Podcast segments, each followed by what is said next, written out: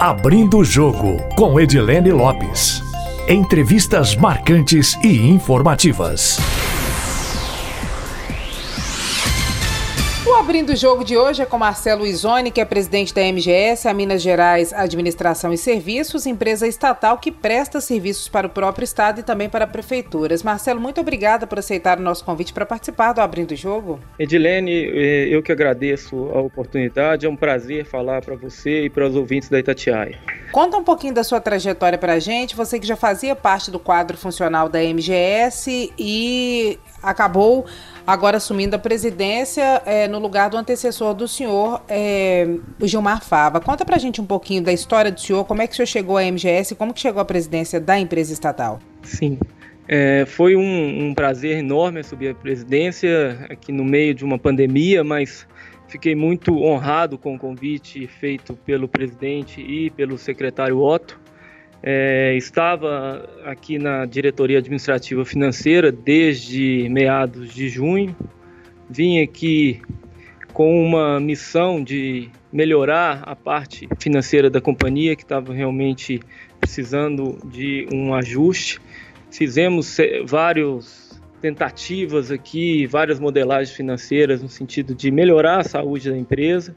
O segundo semestre de 2019 foi um semestre muito positivo para a companhia, onde a gente teve aí muito apoio, principalmente da CEPLAG e da Secretaria de Fazenda, e conseguimos fechar aí um ano de 2019 que tinha tudo para ser desastroso num, num ano razoável. Fizemos um planejamento aí desde no final de 2019 para termos uma MGS em 2020 bem equilibrada do ponto de vista financeiro, com uma perspectiva boa de um, de um resultado. Estou falando isso enquanto estava ali na, na cadeira da diretoria financeira e fomos surpreendidos com essa pandemia que não, não só impactou a MGS, mas todo o Brasil, todo o mundo. Né? Então, em, em junho, o Gilmar deixou a companhia e eu assumi aqui com esse desafio enorme de conseguir levar todos os planos da companhia à frente sem muitos impactos, principalmente para os nossos colaboradores. Né? Então, hoje tem uma, uma preocupação enorme com a saúde dos colaboradores, com o bem-estar, com o que nós vamos fazer aí com essa, essa massa de trabalhadores que temos cerca de 24 mil empregados espalhados em todo Minas Gerais. Falando um pouco do, do Marcelo, eu sou engenheiro eletricista, é, estudei na PUC na década de 90. Comecei meu, meu, a minha carreira profissional com meu primeiro emprego, o primeiro estágio foi no setor público, coincidentemente, foi na CEMIG em 97. Depois passei aí pela iniciativa privada, vários setores, setor automobilístico inicialmente, depois fui para o setor de telecomunicações, fiquei oito anos na Telemig Celular, depois na Vivo. Tive uma passagem rápida pelo setor de energia, já na, na final da década de 90, e ingressei ultimamente na, no, no, no ramo de saneamento, onde eu fiquei quase oito anos. Então, no final do ano, no, no meados de, do ano passado, recebi esse convite para o Gilmar para vir para esse mercado de facilities, de, de, serviços, um mercado que eu já tinha muita, muito conhecimento dele enquanto contratante na minha última empresa e aceitei esse desafio para diretoria financeira e agora estou aqui na presidência, né? Sou falando um pouco do Marcelo pessoa, não profissional. Sou daqui de Belo Horizonte, minha família toda é de Belo Horizonte, meus pais são daqui também. Morei minha infância em Brasília, onde meus pais residem até hoje. Vim para cá para fazer faculdade e desde então estou aqui. Tive algumas passagens em São Paulo, Rio, voltei um pouco para Brasília, mas estou sempre aqui, tem muito tempo que eu estou aqui em Belo Horizonte, que é minha terra natal. Presidente, o senhor veio de qual empresa antes de chegar à MGS e qual é o quadro funcional da MGS hoje? Queria que o senhor falasse um pouco mais sobre isso. Quantos são os trabalhadores? E é, é, há uma, uma polêmica que não é nova, na verdade ela vem se arrastando há alguns meses, desde o início do governo Romeu Zema, mas agora com a publicação do acordo de cooperação pela desestatização, os funcionários da MGS voltaram a ficar preocupados. Depois de demissões no ano passado, passado, do plano de demissão voluntária agora. Qual que é a situação atual? Alguma perspectiva de demissão ou não? Aí fala um pouquinho para a gente sobre de onde o senhor veio imediatamente antes de chegar à MGS e sobre o quadro funcional atual e os planos para o futuro e sobre a própria desestatização. A última empresa que eu passei antes de vir para a MGS foi a BRK Ambiental, uma empresa do ramo de saneamento, a maior empresa privada do ramo de saneamento. Eu atuava aqui na PPP do Rio Manso, era o responsável financeiro da operação aqui do Rio Manso. Falando da MGS, hoje estamos com cerca de 24 mil funcionários, com atuação bastante intensa no, no, nos setores aí de limpeza, conservação, passando também por portaria e recepção. Temos um contrato também longo com a Prefeitura de Belo Horizonte, no, no setor de educação e saúde. Temos também uma gestão de documentos, uma unidade especializada em gestão de documentos. Também prestamos serviços de mão de obra especializada, principalmente para o governo de Minas. Né? Falando um pouco da, da desestatização, esse tema veio à tona essa semana com a publicação do acordo de cooperação técnica. MGS, esse assunto está sendo tratado é, pelo governo de Minas. A MGS presta todo o o apoio no ponto de vista de é, informações, mas o acordo é apenas um início aí de uma de um estudo de viabilidade para uma possível privatização. Né? Então é um, é um tema muito incipiente, muito de estudo ainda. Então não, isso não afeta as nossas operações. Né? Então hoje não tem que se falar em, em demissão, não tem que se falar em mudança de estrutura, a MGS continua como ela está. É, hoje, a diretoria executiva da MGS é, está preocupada, sim, na qualidade de vida dos funcionários, na preservação é, dos empregos, na melhoria da eficiência dos nossos trabalhos. E essa questão da desestatização é um tema que está sendo tratado pelo governo, não afeta em nada o nosso dia a dia aqui. Falando um pouco de PDV, também é um PDV, é, a maioria das estatais já tinham esse instituto nas, nos seus, é, nas suas rotinas, a MGS não tinha, para privilegiar aqueles empregados que querem ficar aqui, porque a gente tem uma movimentação muito grande de funcionários, estamos falando aí de 24 mil funcionários, é, o que a gente colocou aqui foi o Instituto do PDV para, caso eu tenha alguma devolução natural de funcionário, eu posso privilegiar aquele funcionário que queira ficar na, na, na, na companhia e fazer um desligamento daquele que não queira. Então, é um, é um instituto que veio para ficar, isso vai ser uma rotina da companhia, para justamente não, não cometermos o erro aqui de desligar pessoas que não queiram ser desligadas ao ponto que eu posso ter aqui pessoas que efetivamente queiram ser desligadas. Então, não, não é, é, um, é, um, é um, eu acredito que seja um benefício, uma, uma melhoria nos nossos processos dentro da empresa. Isso mostra uma intenção de diminuir o tamanho da empresa para depois privatizá-la ou não tem a ver com isso? Porque no ano passado houve um corte né, de 20% dos funcionários da MGS na estrutura do Estado, que já foi uma redução também. Depois fechou uma das UAIs, acho que foi o UAI Barro Preto. Isso tudo faz parte do processo de redução da MGS ou não? Não tem nada disso? Só para que as pessoas entendam. Eu, o que eu observo aqui que ciclicamente, governo a governo, existe uma redução no primeiro ano de governo, depois existe uma acomodação.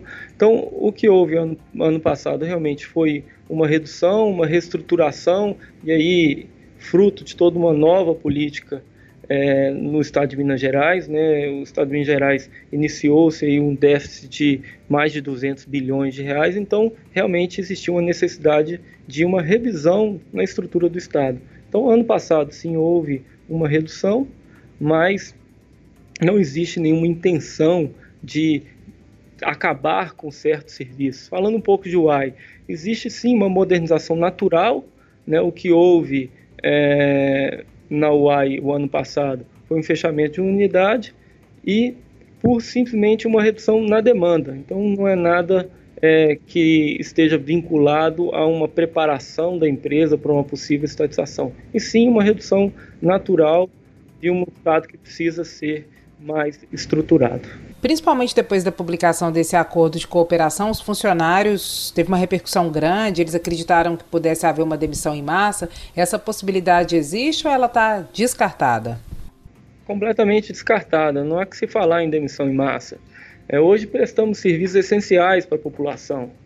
É, hoje é, a MGS é importante. Hoje estamos dentro das UAIs que você citou, estamos dentro dos principais hospitais públicos é, de Belo Horizonte, hospitais estaduais, da Rede FEMIG e da Secretaria de Saúde. Então temos atuado fortemente aí em apoio à Covid. Toda a limpeza, por exemplo, do Hospital de Referência, que é o Eduardo Menezes, é feito por equipe especializada da MGS, com muito treinamento, com muito, é, é, com a equipe nossa de segurança de trabalho atuando no treinamento e na capacitação desses profissionais. Então temos tido todo um cuidado com o funcionário, mas a MGS hoje é uma empresa muito importante para o Estado. Então não, não, há que se falar em demissão, pelo contrário, aqui o que estamos prezando aqui é uma modernização dos nossos processos. Temos sim que investir em tecnologia, investir em novos processos. É, para você ter uma ideia, Edilene, Hoje, dentro da companhia, temos mais de 18 projetos de TI para modernizar, para nos capacitarmos, para estarmos sim no estado da arte, no que fala no ponto de vista de, de facilities.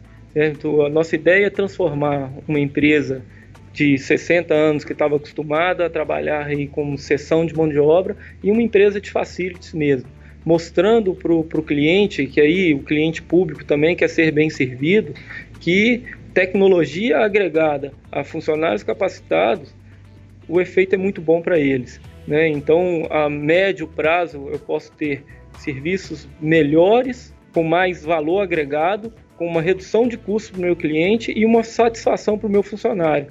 Né? Falando, dando só um exemplo, hoje a gente testou uma máquina no, no Tergip recentemente, é, na rodoviária, né? quando eu falo Tergip é, é a rodoviária de Belo Horizonte, Pô, aquilo ali é, diminui, é, uma, melhora ergonomicamente o, o, funcionário, evita que ele fique abaixando para fazer limpeza, tem tudo. É, é, o benefício para o funcionário é gigante, a eficiência é muito maior, a produtividade é muito maior, e é isso que o meu cliente me pede aqui todo dia, que eu seja mais eficiente, que o meu funcionário me pede todo dia que eu o valorize mais, que traga uma economia no final do dia para o Estado. Então, temos trabalhado nesses três viés de, de melhoria, para melhoria contínua da companhia, né?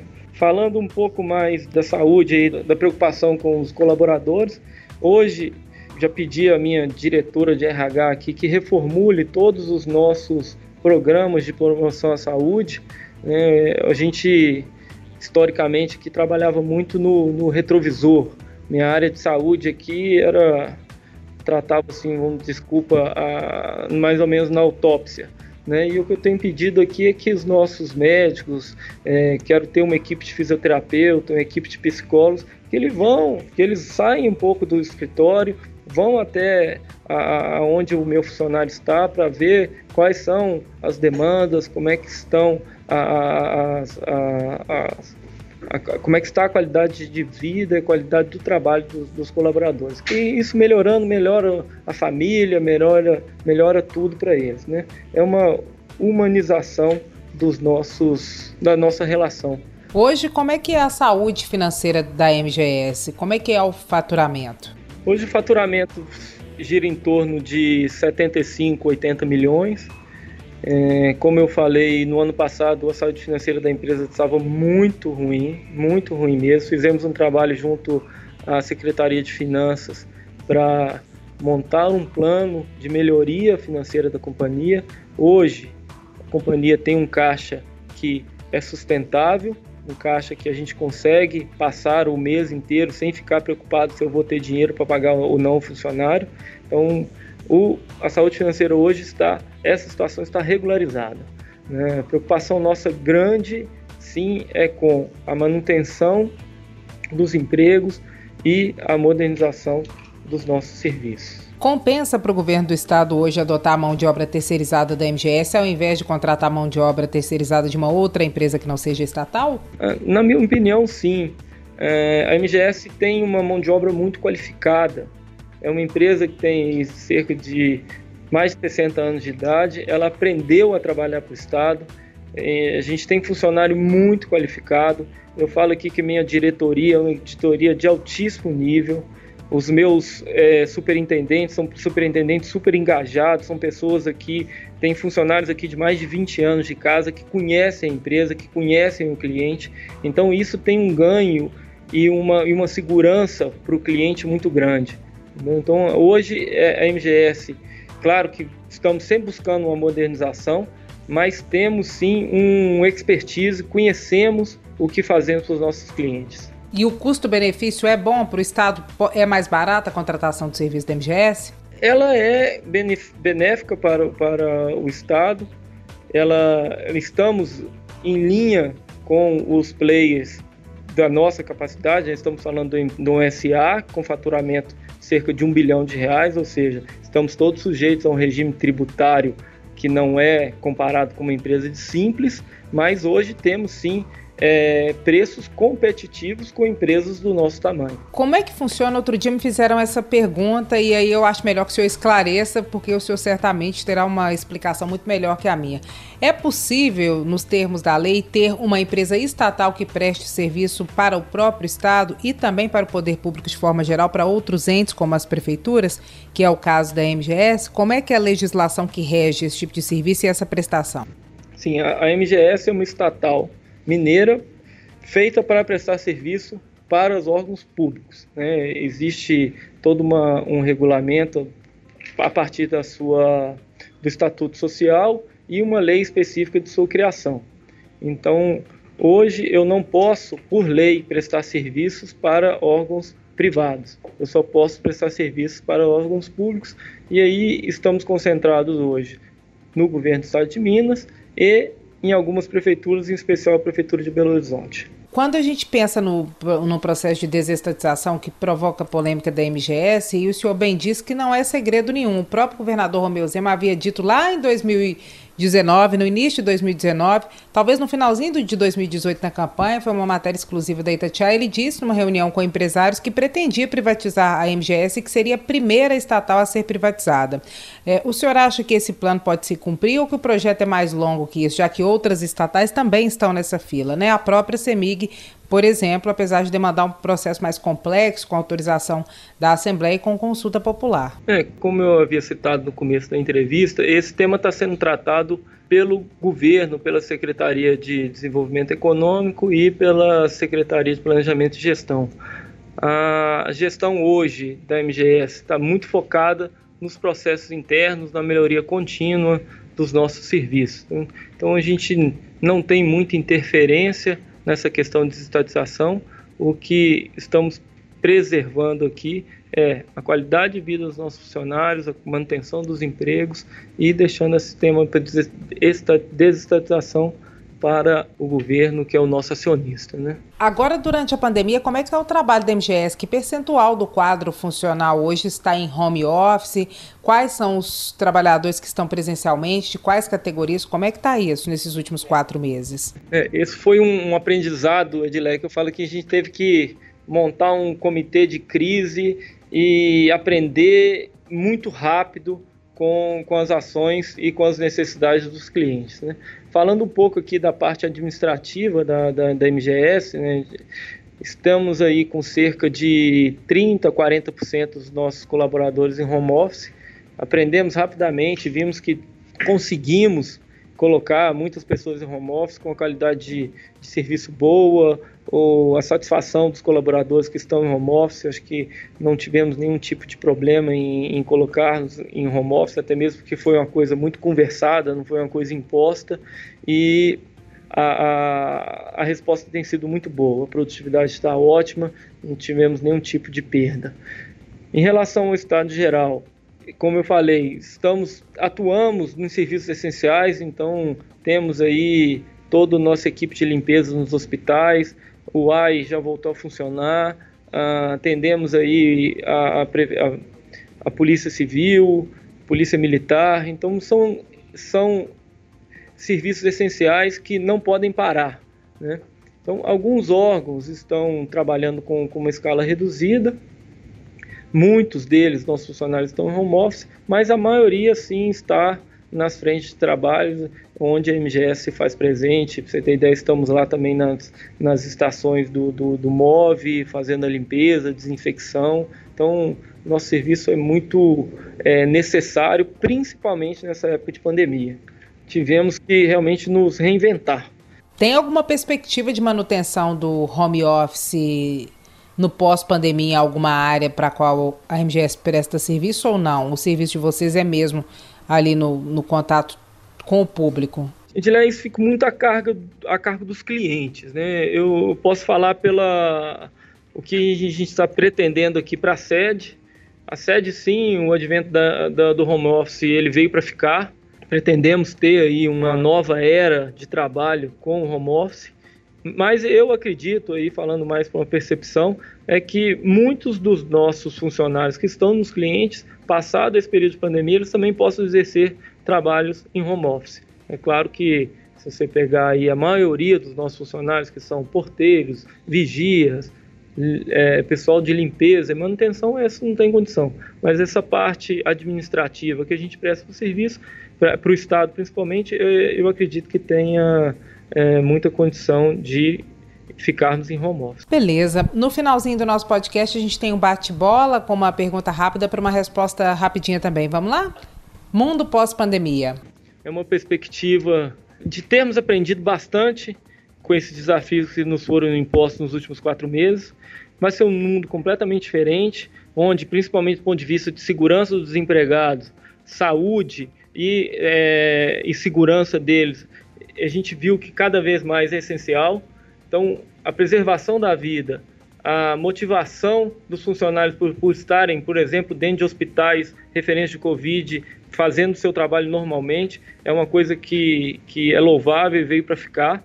E o que eu, o que eu penso assim, a gente tem que ter muita coragem para continuar seguindo aqui as nossas metas, os nossos desafios e o dia a dia que nos, nos é imposto. Né? Não tem uma receita de bolo para o pós-pandemia, vamos testar alguns, alguns modelos, mas é certo que o aprendizado que ficou nesses últimos quatro meses fica assim e, e não tem como mudar. Será um novo mundo, com mais segurança, com mais é, conversa, com, com, principalmente com os stakeholders, quando eu falo aí, principalmente comunidade, cliente e acionista. Principais vantagens e principais dificuldades na gestão de uma estatal? Principais vantagens na gestão do estatal é a, a estrutura, eu falando pela MGS, tá? A estrutura que a companhia tem, uma, uma companhia que me orgulha de trabalhar, temos uma estrutura muito acertada, com profissionais muito engajados, então, e com uma, uma, uma vida, né, com um histórico muito grande da companhia.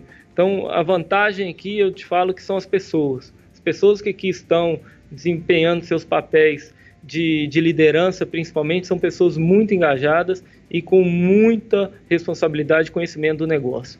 Né? Os desafios são desafios naturais de, de empresas é, estatais, né? Às vezes eu vim do mercado privado, a gente tinha uma facilidade maior para contratar, por exemplo, precisamos trocar nosso parque tecnológico, então precisamos fazer uma licitação e a licitação demora. Então é mais essa burocracia de natural do, do, de uma empresa pública. Marcelo, muito obrigada pela entrevista, viu? Eu que agradeço, Edilene, agradeço a oportunidade. Foi um prazer falar com, com você, com os ouvintes da Itatiaia e fico à disposição. É sempre bom é, poder conversar com vocês e poder falar um pouco da MGS para Minas Gerais. Muito obrigado. Um abraço. Nosso agradecimento também aos nossos ouvintes que acompanham o podcast Abrindo o Jogo. Quem quiser enviar sugestões pode fazê-lo pelo e-mail edilenelopes.com.br ou também pelo meu Instagram, arroba repórter Edilene Lopes. Uma ótima semana para vocês.